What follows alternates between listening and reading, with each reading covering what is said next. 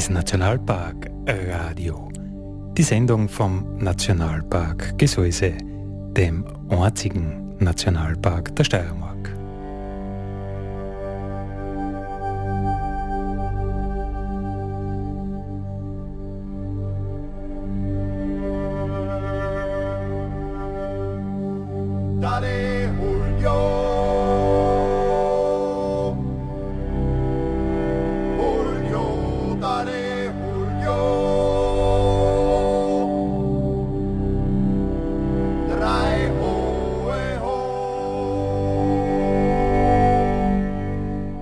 Euch beim Nationalpark Radio. Andi Hollinger spricht. Schön, dass ihr wieder mit dabei seid beim Nationalpark Radio oder auch beim Nationalpark Podcast. Egal wie und wo ihr uns hört, auf Radio Frequenz auf B138 oder vielleicht übernimmt unser auch das freie Radio Salzkammergut wieder einmal. Herzlich willkommen. Äh, wir schauen heute wie fast immer in den Nationalpark, ins Gesäuse und wir schauen heute aber ein bisschen über den Tellerrand aus, was sie ein bisschen weiter weg tut. Äh, wir werden heute über den Biber plaudern. Und bei mir zu Gast im Studio ist Brigitte Komposch. Grüß dich. Hallo, grüß dich, Andi, servus. Du bist Biologin, Wildökologin, äh, verdienst dein Geld beim Ökoteam in Graz. Ja, genau. Und du interessierst dich für einen Biber? Ja, seit vielen Jahren mittlerweile. Ja, der Biber, um welches Tier handelt es da genau? Also wir beschäftigen uns da jetzt mit dem europäischen Biber, also dem Biber, den es ursprünglich in ganz Europa gegeben hat, quasi fast in allen Landesteilen bis zu einer Seehöhe von rund 700, 800 Meter hat es überall Biber gegeben. Und der ist dann vor rund 150 Jahren ausgerottet worden. Das war, weil er einerseits ein sehr wertvolles Fell hat, weil er auch als Fastenspeise geschätzt worden ist und ja, aus diversen anderen Gründen. Und damit war er aus fast ganz Europa verschwunden. Auch in Österreich hat es keinen einzigen Biber mehr gegeben. Aber seit einigen Jahrzehnten gibt es verschiedene Wiederansiedelungsprojekte in den Nachbarländern von Österreich und da ist der Biber langsam wieder zurückgekommen. Auch in Wien, in den Donauauen hat man welche ausgesetzt in den 70er und 80er Jahren und ja, mittlerweile gibt es ihn wieder in allen Bundesländern und das ist einfach ein ganz ein faszinierendes Tier, weil er seinen Lebensraum selbst gestalten kann und verändern kann, was halt dann auch immer wieder zu Konflikten führt, weil er eben ja oft so werkt, wie das die Leute nicht unbedingt haben wollen. Also eigentlich müsste der Biber überall sein. Also wenn ich dich jetzt richtig verstanden habe, wäre es ein Generalist, der kann man gleich mal irgendwo zurecht. Der europäische Biber in ganz Europa heimisch gewesen, aber wir haben es wirklich geschafft, dass wir keinen einzigen mehr gehabt haben in Österreich. Genau, genau. Da war der Mensch sehr erfolgreich. Das hat er ja auch bei anderen Tierarten geschafft, wie zum Beispiel dem Wolf.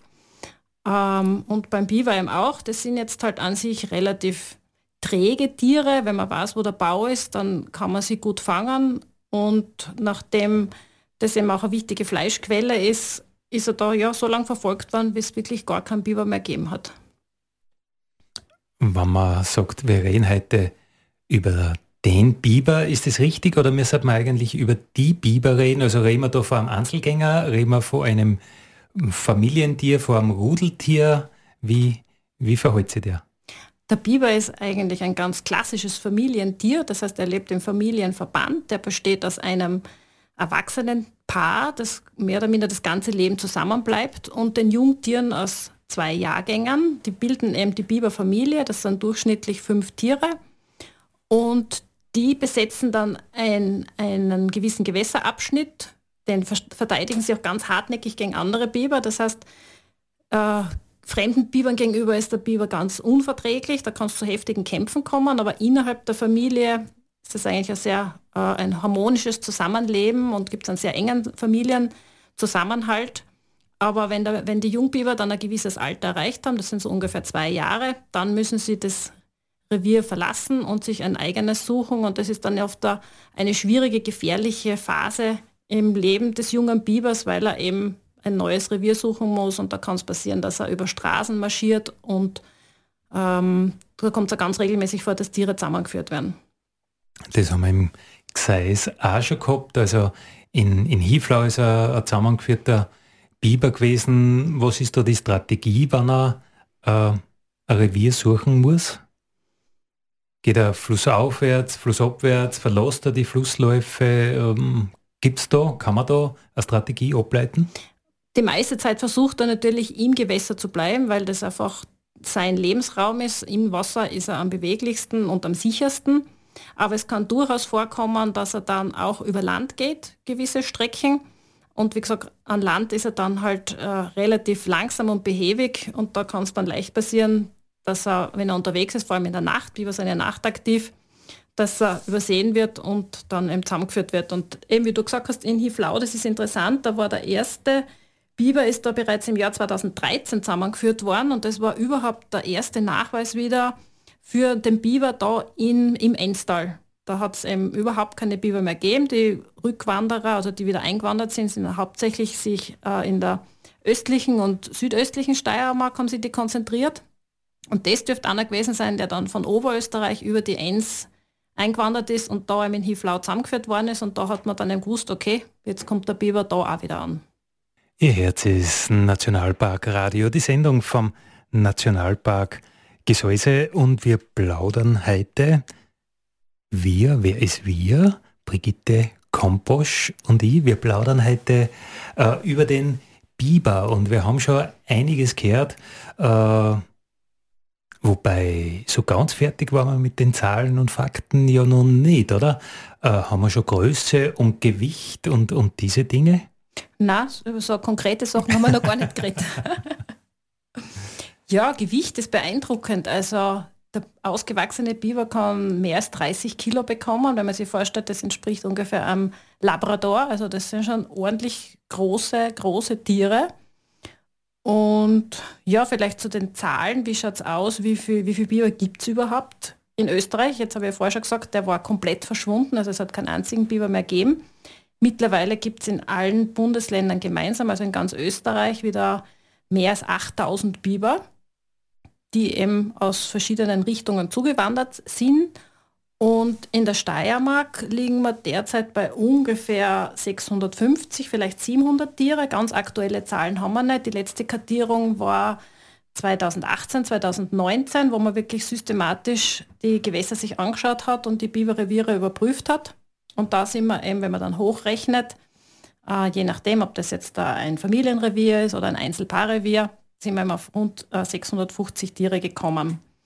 Und relativ dünn besiedelt ist jetzt da noch die Enns und ihre, ihre Nebengewässer, also das ganze Einzugsgebiet der Enns, da gibt es ungefähr 50 Biber, die sich auf äh, Größenordnung 12, 13 Reviere verteilen.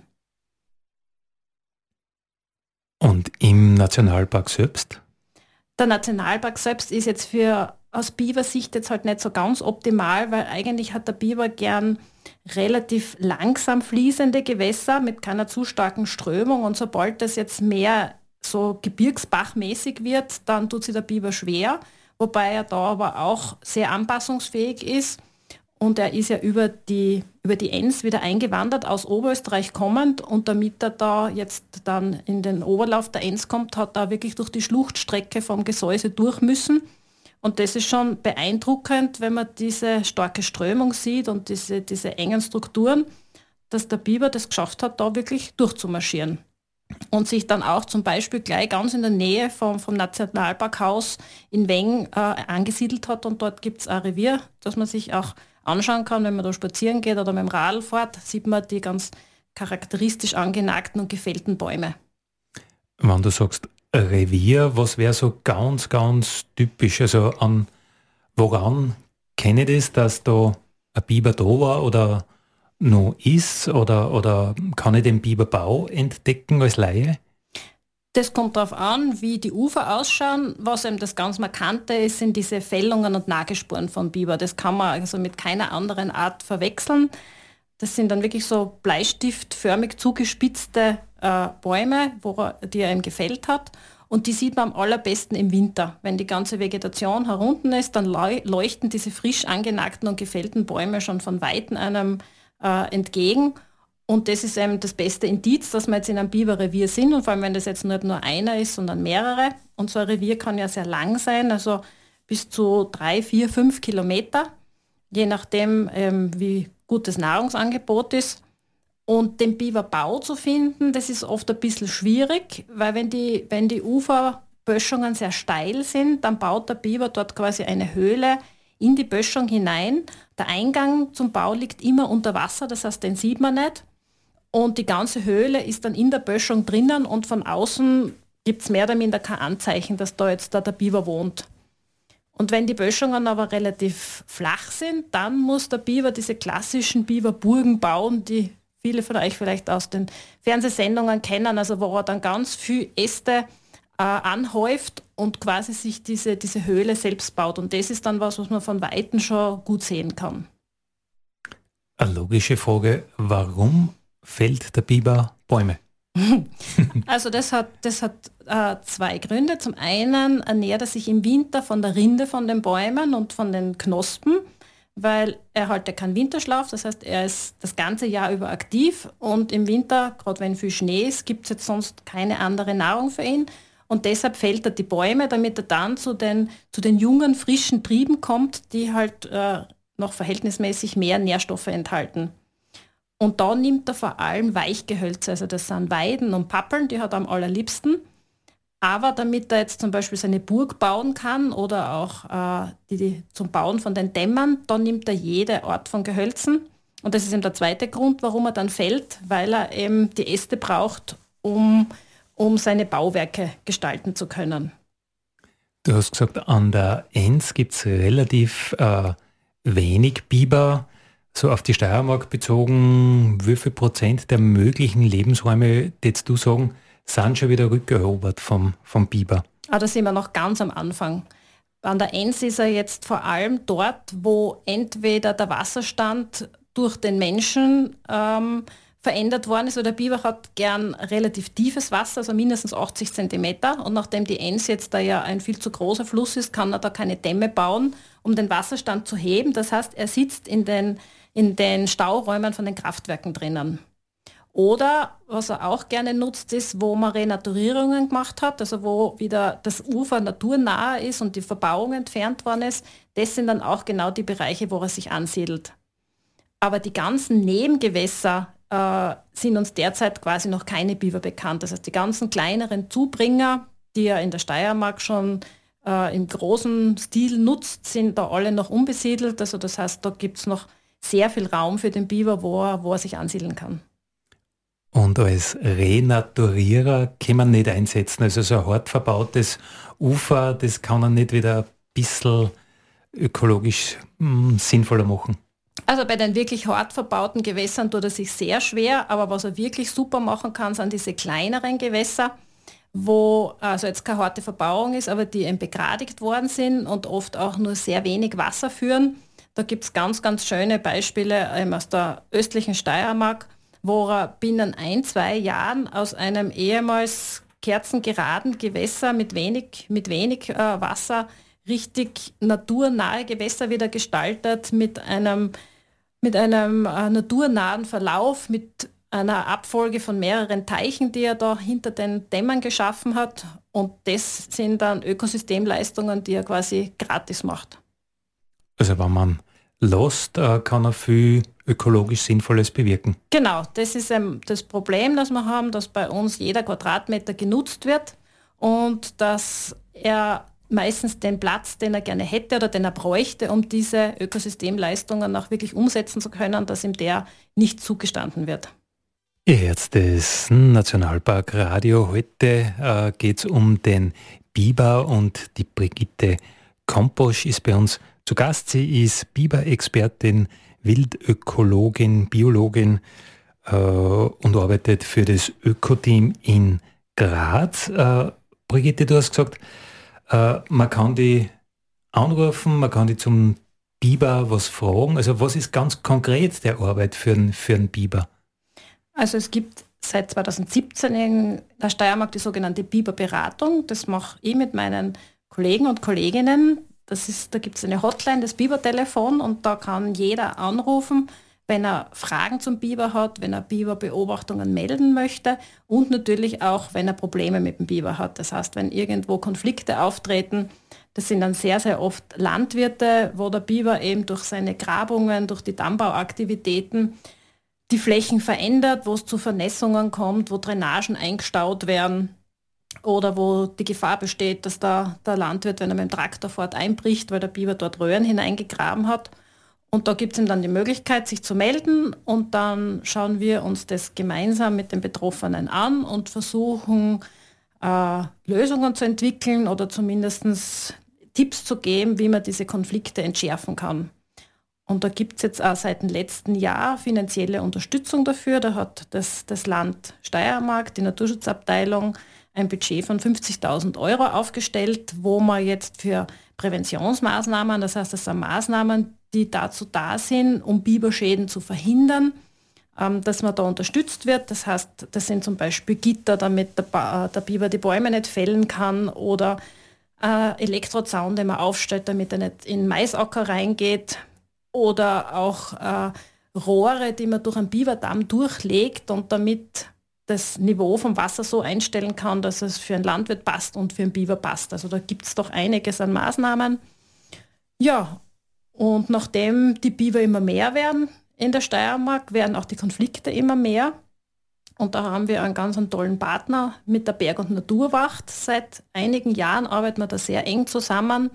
Und da sind im letzten Jahr rund 30 Bergwächter äh, als sogenannte unterstützende Biberberater ausgebildet worden. Das heißt, die sind dann auch als Ansprechpersonen in der Region, stehen die zur Verfügung und können in sehr kurzer Zeit auch zu den Leuten hinkommen, sie das gemeinsam anschauen und eben einfach ja, die Leute unterstützen, wenn sie Probleme mit dem Biber haben. Also du sprichst sehr viele Sprachen her, außer du kannst äh, mit einem Bauer reden, äh, der seine Interessen hat und du kannst da offenbar mit dem Biber reden und weißt, äh, wie, wie lange es für ihn nur passt. Oder passiert es auch, dass da Maßnahmen getroffen werden, wo dann der Biber sagt, naja, das, da vertschüsse ich mich jetzt? Natürlich, das kommt da immer wieder vor, vor allem wenn das jetzt da die Aktivitäten dazu führen, dass es wirklich zu massiven Beeinträchtigungen kommt, zum Beispiel von Infrastruktureinrichtungen. Wenn, wenn das Problem ist, dass dann äh, die Verkehrssicherheit bei Straßen nicht mehr gewährleistet werden kann oder bei Brückenbauwerken oder wenn er irgendwo in einen Zubringer von einer Kläranlage einwandert, da werden dann auch Maßnahmen gesetzt, die mehr oder minder dazu führen, dass der Biber vergrämt wird. Das heißt, dass er diesen Bereich verlässt. Dazu gehört eben, dass Dämme entfernt werden und dass dem Biber einfach ein bisschen ungemütlich gemacht wird.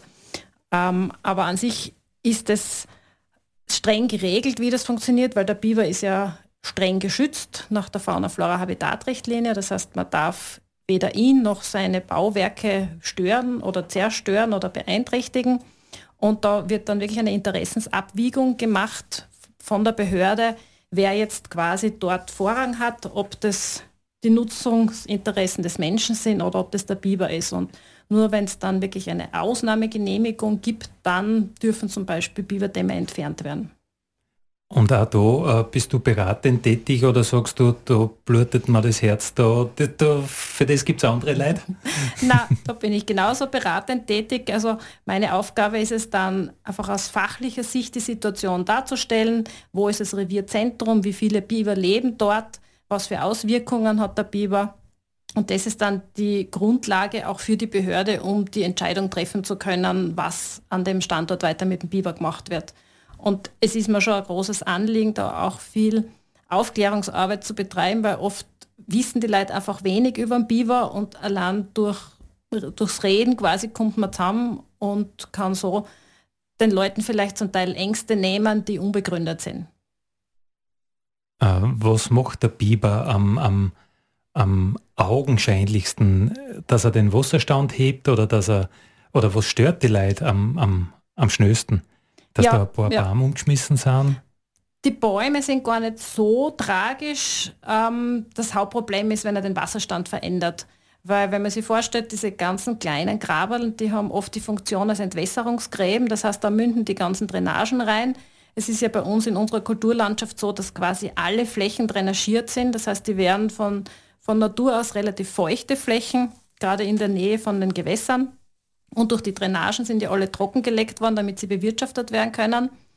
Und wenn dann der Biber da einwandert und anfängt Dämme zu bauen, das können durchaus acht, neun, zehn Dämme auf ein, zwei Kilometer Länge sein.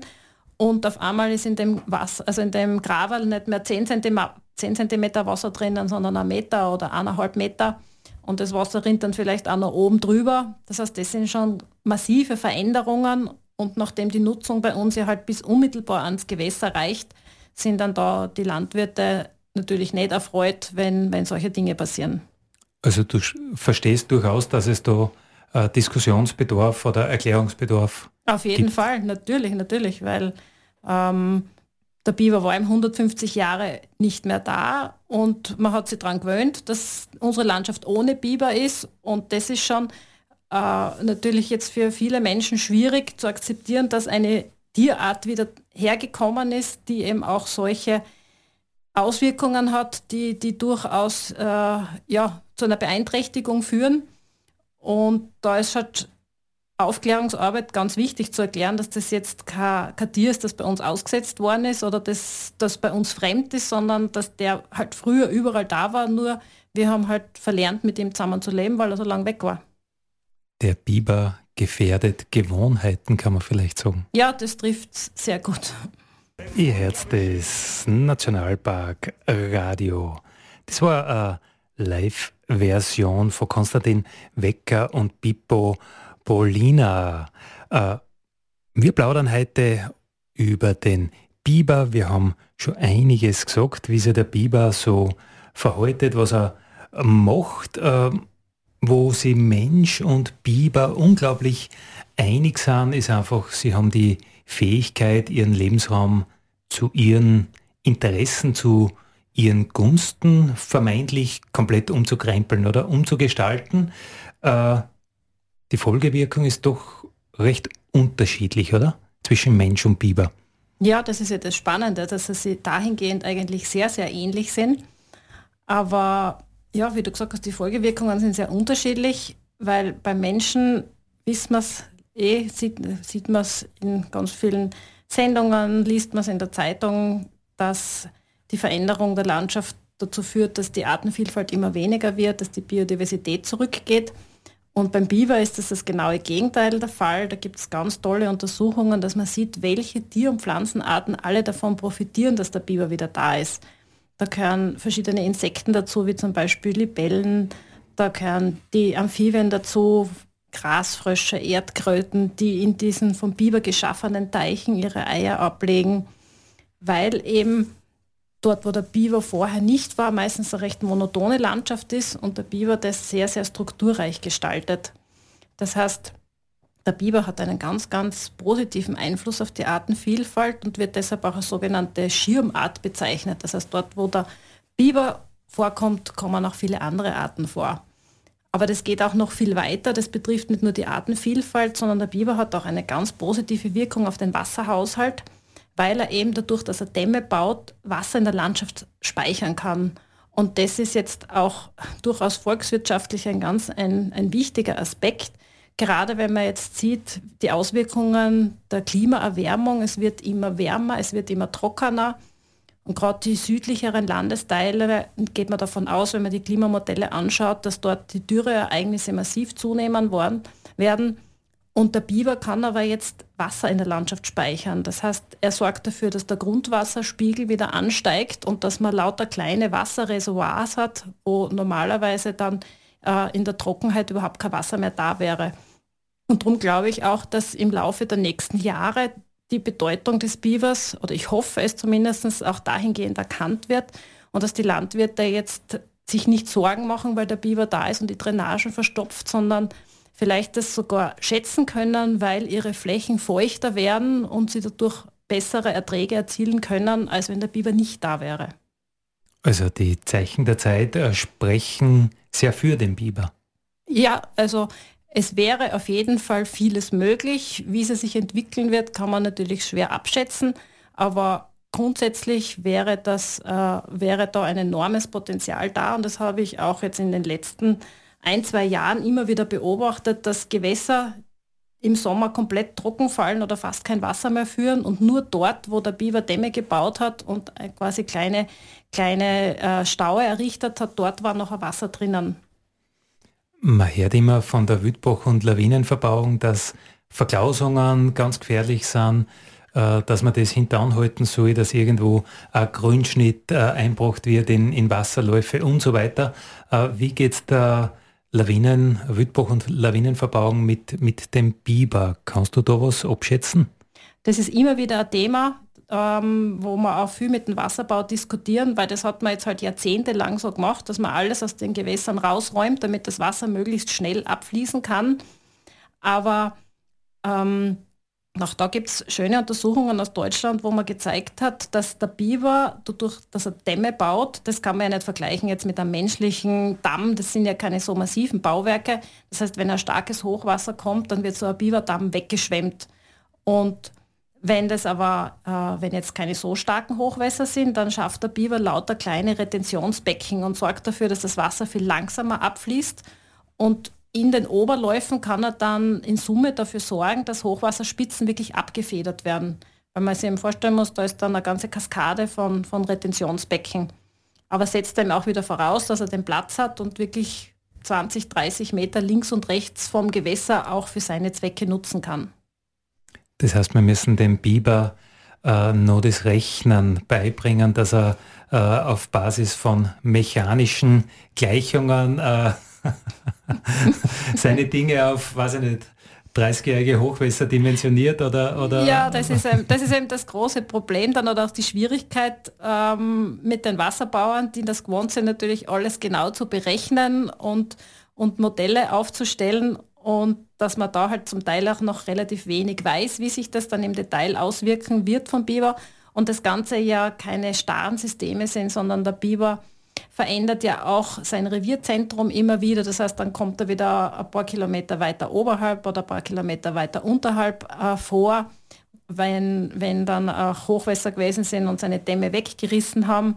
Also das, das ist ein sehr dynamisches System und damit kann man das halt schwer berechnen und ihn halt nicht so, so wirklich noch als äh, Hochwasserschutzmaßnahme äh, nutzen.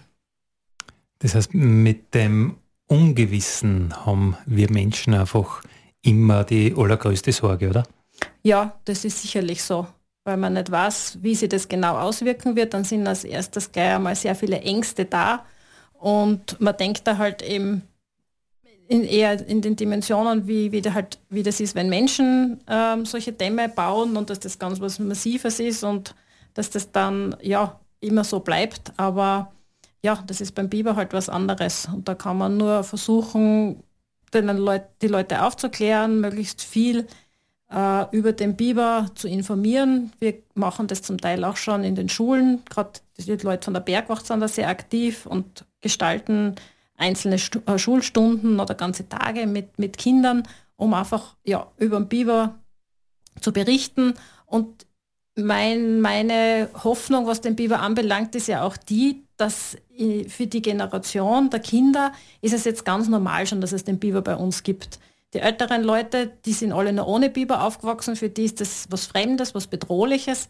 Aber für die Kinder und Jugendlichen ist es schon normaler Bestandteil unserer, unserer Tierwelt und ich glaube, dass die dann auch einen anderen Zugang dazu haben werden. Der Biber kehrt zurück äh, in unsere Gewässer, aber in unser Normalverständnis, was die Natur betrifft. Ja, das hoffe ich schon, dass das so sein wird. Ihr Herz des Nationalparkradio, den Nationalpark Podcast. Äh, wir plaudern heute mit Brigitte Komposch über den Biber. Äh, ein paar Stichworte habe ich mir aufgeschrieben, die mir, die mir zum Biber einfallen, äh, was vielleicht nicht jeder kennt. Die, die Biberkelle, was ist das? Ja, das ist eigentlich das Haupterkennungsmerkmal vom Biber. Die Biberkelle, das ist sein Schwanz. Das ist eben ein ganz stark verbreiteter äh, Schwanz mit so schuppigen Strukturen drauf. Und damit kann man zum Beispiel vom Nutria oder von der Bisamratte sehr gut unterscheiden, die eben diese Kelle nicht haben. Und das ist für ihn ganz äh, ein wichtiges Organ. Wenn er zum Beispiel sich bedroht fühlt, dann klatscht er damit aufs Wasser, dann spritzt richtig das Wasser weg. Ja, und wie gesagt, dadurch ist er unverwechselbar. Stichwort Bibergeil.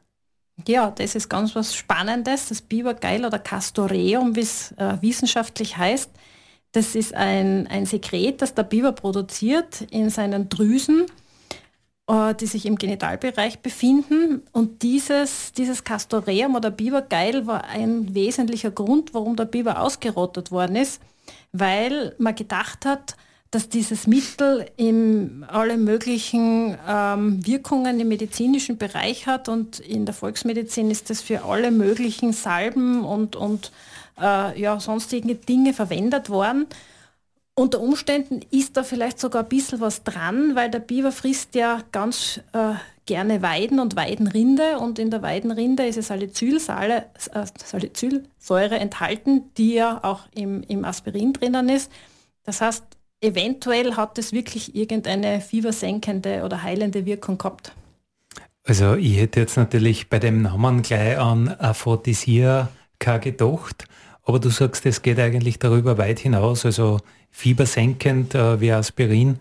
Genau, entzündungshemmend, also eher so wirklich in die, in die medizinische Richtung, dass man das verwendet hat. Das war ganz, ganz ein, ja, weit verbreitet in der, in der Volksmedizin. Äh, was ist das für ein Sekret? Ist das was Flüssiges oder, oder, oder lagert sich das irgendwo an das im wird, Gewebe? Ja, das wird eben in diesen Drüsen produziert. In, die heißen auch Geildrüsen. Und äh, ja, ist eine Flüssigkeit. Wie man die genau zubereitet hat, das kann ich da jetzt nicht sagen. Da müsste man in irgendwelchen alten äh, Medizinbüchern nachschauen.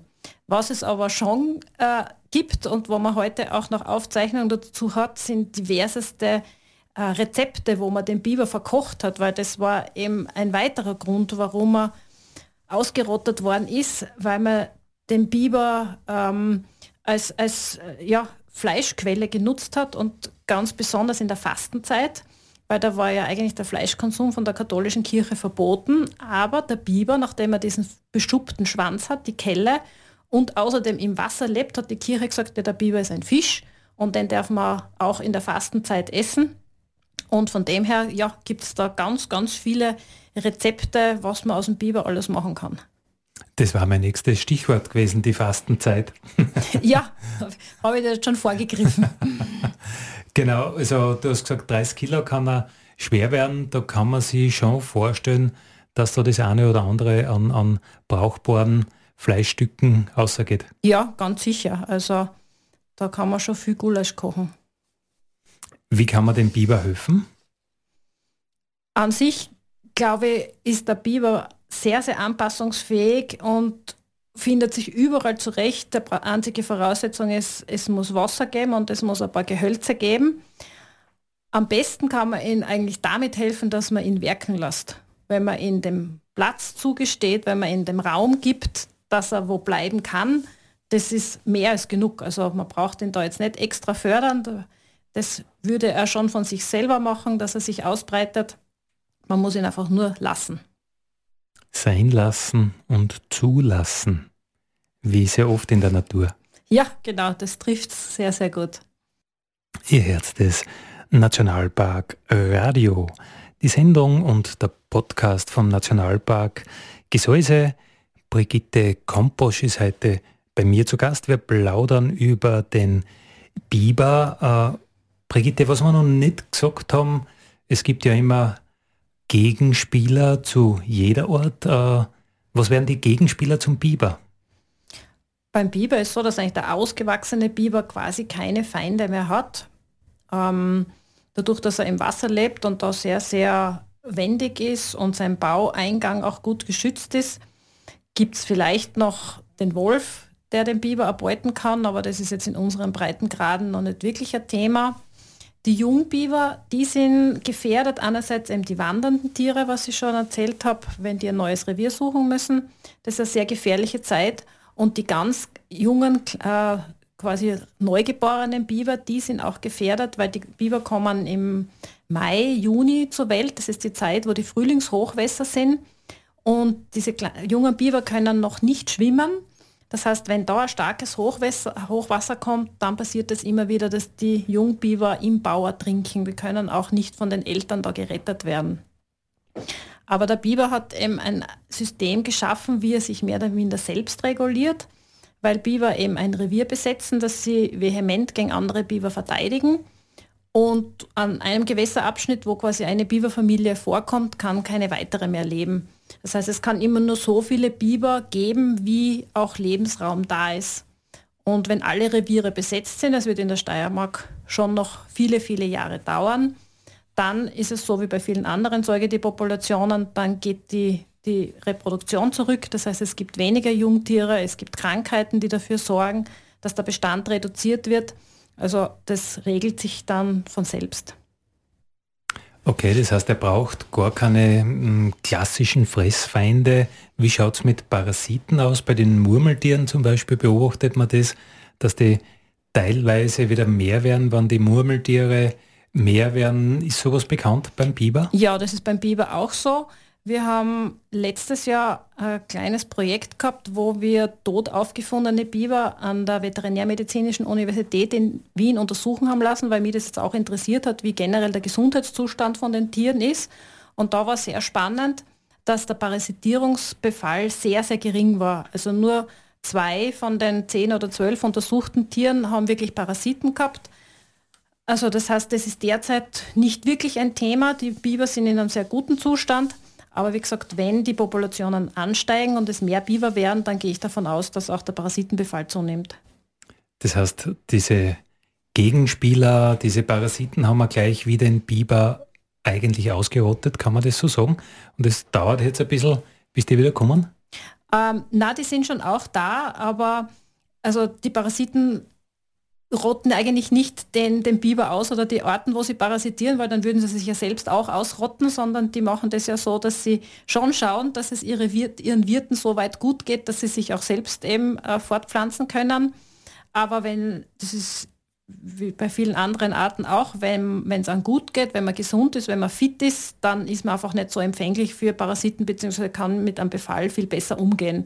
Aber wenn dann eben äh, alle Reviere besetzt sind, das Nahrungsangebot knapper wird, dann sind die Biber nicht mehr so fit und dann kann es natürlich passieren, dass sie auch an einem erhöhten Parasitenbefall sterben.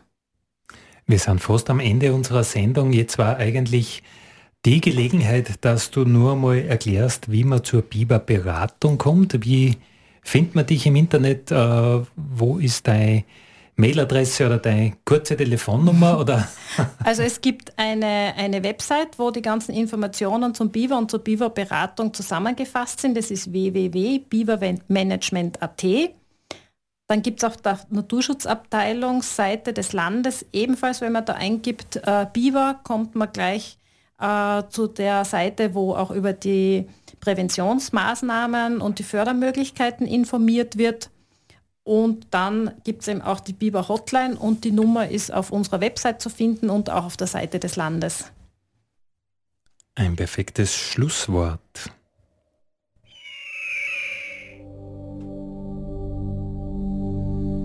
Dale,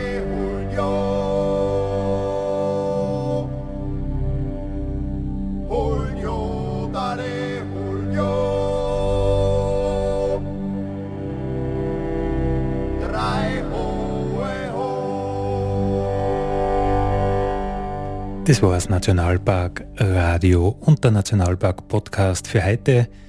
Wenn's wollt, in 14 Tagen wieder same place, same station, same time, wie der Enstaller sagt. Äh, danke fürs Zuhören. Heute waren wir Brigitte Komposch und Andi Hollinger. Pfiat euch.